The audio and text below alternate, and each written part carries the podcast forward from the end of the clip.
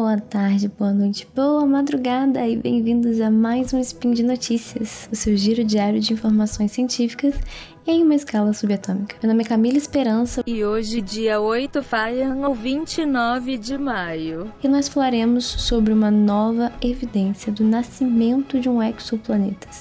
Isso é incrível, aguenta um pouquinho aí que a gente já vai falar mais sobre isso. Speed Notícias.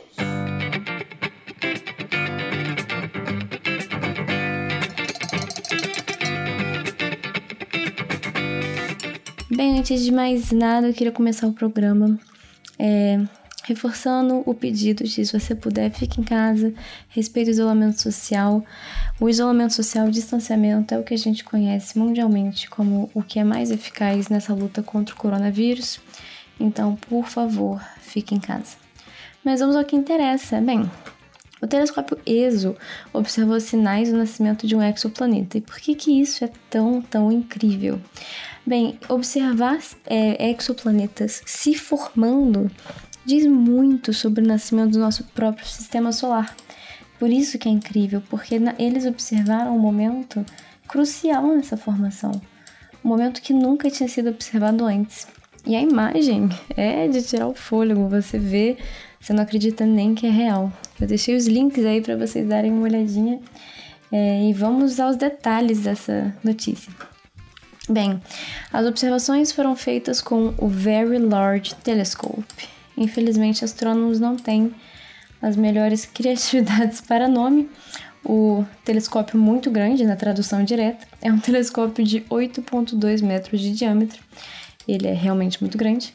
E ele fica situado no Chile. Com esse telescópio, eles conseguiram o sinal da formação de um exoplaneta é, nós temos aqui uma estrela chamada AB Aurigae, e nessa estrela, estrela nós temos um disco de poeira. E o que a gente está observando, na verdade, é esse disco de poeira reemitindo.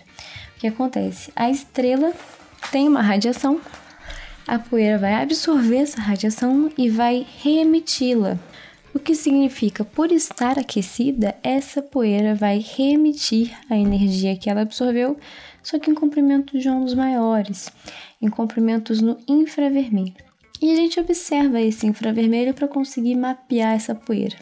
Bem, pois bem, modelos previam que quando um exoplaneta, um planeta em geral, né, do nosso sistema solar também, quando ele nasce, é, você cria um gap nesse disco de poeira, ou seja, você tem uma região do disco que tem uma ausência de poeira, porque você entende que o planeta vai é, absorver essa poeira, absorver, vai acretar essa poeira, até mesmo para ganhar massa, para ganhar volume.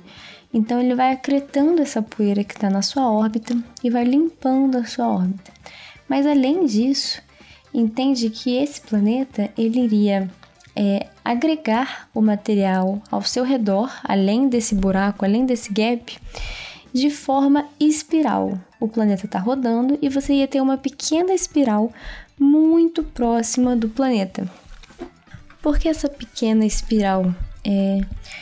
Imagine que esse disco, que eu disse que é de poeira, mas ele é de gás e poeira. Você tem a presença de um gás.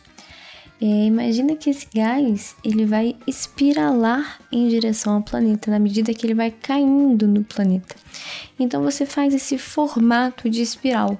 Só que se a gente pensa aqui em escalas, é, a gente está vendo uma coisa muito pequena, muito pequena mesmo. Você tem todo o disco e você vai ter uma espiral muito pequenininha, muito centrada.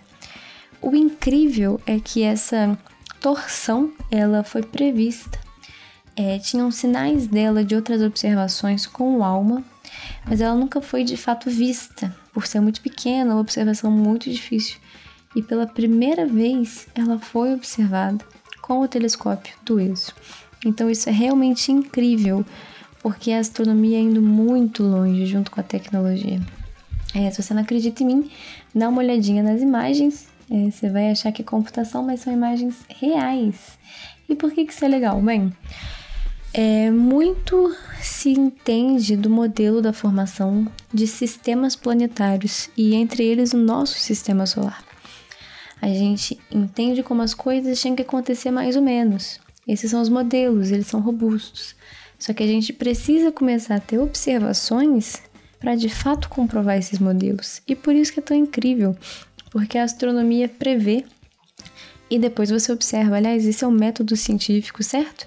Você tem um modelo que explica o que você vê, mas você tem um modelo que também faz previsões. E se essas previsões estão certas, é um ótimo indicativo de que seu modelo é robusto.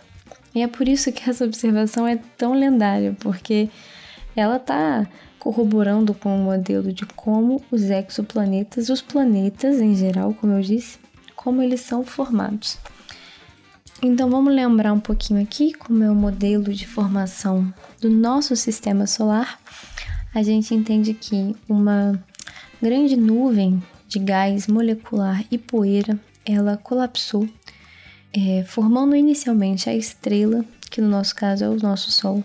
Com essa estrela sendo formada e, digamos assim, acendida, ela começa a ter irradiar energia então ela começa a expulsar os elementos voláteis para mais para mais é, para regiões mais distantes do sistema.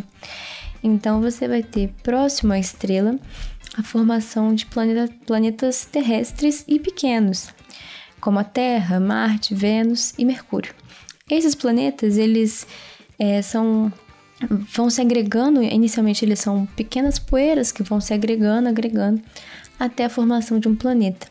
Só que quando esse planeta já tem massa o suficiente para agregar uma atmosfera, você não tem mais a presença de elementos voláteis perto desses planetas, então eles não têm uma atmosfera muito espessa.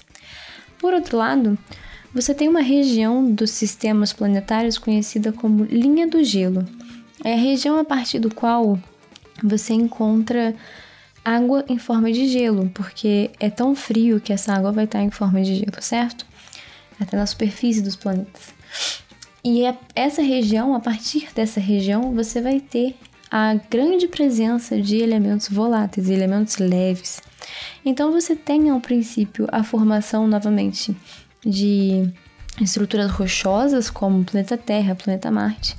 Só que pela presença de muito gás molecular, esse gás começa a ser agregado nesses, nesses planetesimais. E começa a ser agregado, agregado, e você vai acumulando muito gás, e você chega a ter planetas gigantes, como Júpiter e Saturno.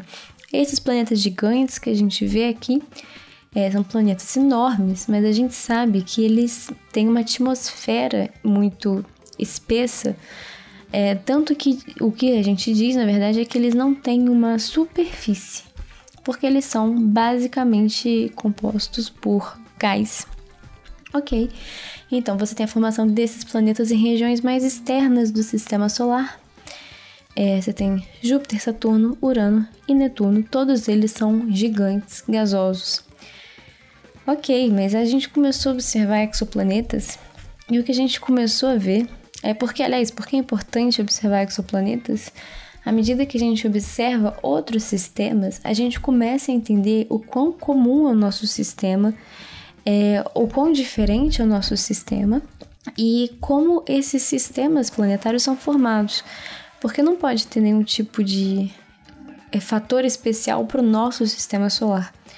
Então, tem que ter uma explicação que encaixe tudo, não só a gente, mas todos os outros sistemas planetários que a gente está vendo.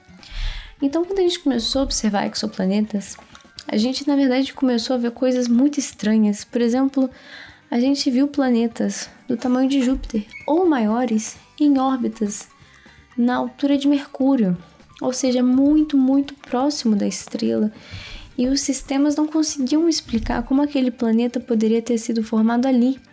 Como eu disse, quando a estrela acende, todo o material volúvel ele é expulso para regiões mais externas não faria sentido ele ser formado ali. O tempo, a escala de tempo não permite, porque a escala de tempo que esse planeta demora para se formar é muito maior do que a escala de tempo que o material é, volútil é expulso. Dessa forma, não tem como, você não explica. Então, uma evolução no, na formação dos sistemas planetários foi estudada. Essa evolução a gente conhece como migração planetária. Esse planeta teria sido formado nas regiões externas, como a gente esperava, só que por é, eventos dinâmicos, perturbações dinâmicas, ele iria migrar para regiões internas, desculpe, para regiões internas. E isso explicaria a presença desse planeta nessas estrelas. Agora, isso é regra nos sistemas planetários? A presença desses planetas é uma regra? Por que, que a gente observou tanto desses planetas que a gente chama de Júpiteres quentes se não se esperava que fosse uma regra? E aí entra uma coisa muito importante na astronomia, que a gente chama de viés de observação. Acontece que os métodos de detecção dos exoplanetas favorecia encontrar planetas desse tipo. Por isso encontramos tantos planetas desse tipo. Mas hoje a gente aceita que isso não é via de regra, não se espera isso em todos os sistemas planetários e o nosso, por sorte, isso não aconteceu. Sorte porque nós não estaríamos aqui se tivesse acontecido. Mas as observações favorecem esse tipo de sistema planetário e também não é impossível de acontecer. Então nós temos muitos desses. Os métodos de detecção de exoplanetas estão evoluindo. A gente consegue encontrar cada vez mais planetas menores, sistemas parecidos com, com o nosso, até mesmo sistemas que têm planetas terrestres no que a gente chama de zona habitável. Bem, tô entrando em muitos assuntos que hoje eu não vou poder explicar para vocês, mas eu espero que vocês tenham gostado dessa notícia. É realmente um avanço tecnológico pra gente. E mais uma vez, é, observações comprovando a, ro a robustez de certos modelos. Eu convido vocês a lerem a matéria inteira da ESO e darem uma olhada nas imagens, acredite em mim, são imagens reais. Isso é um sistema exoplanetário real nascendo. Eu espero que vocês fiquem tão maravilhados quanto eu. E é isso, gente. Por hoje é só. Eu lembro que todos os links vão estar comentados no final do post. Deixe lá também o seu comentário, algum elogio, uma crítica, alguma declaração de amor ou qualquer forma predileta de matar o Tarik. Espero. Lembro ainda que esse podcast só é possível acontecer por conta do seu apoio no patronato do, do SciCast, no Patreon, no Padrim e no PicPay. Um grande abraço e até amanhã.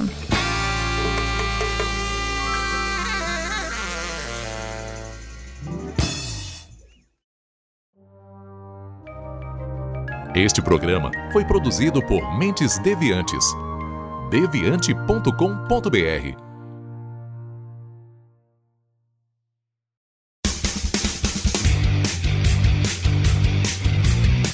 Cortes, edição de podcast.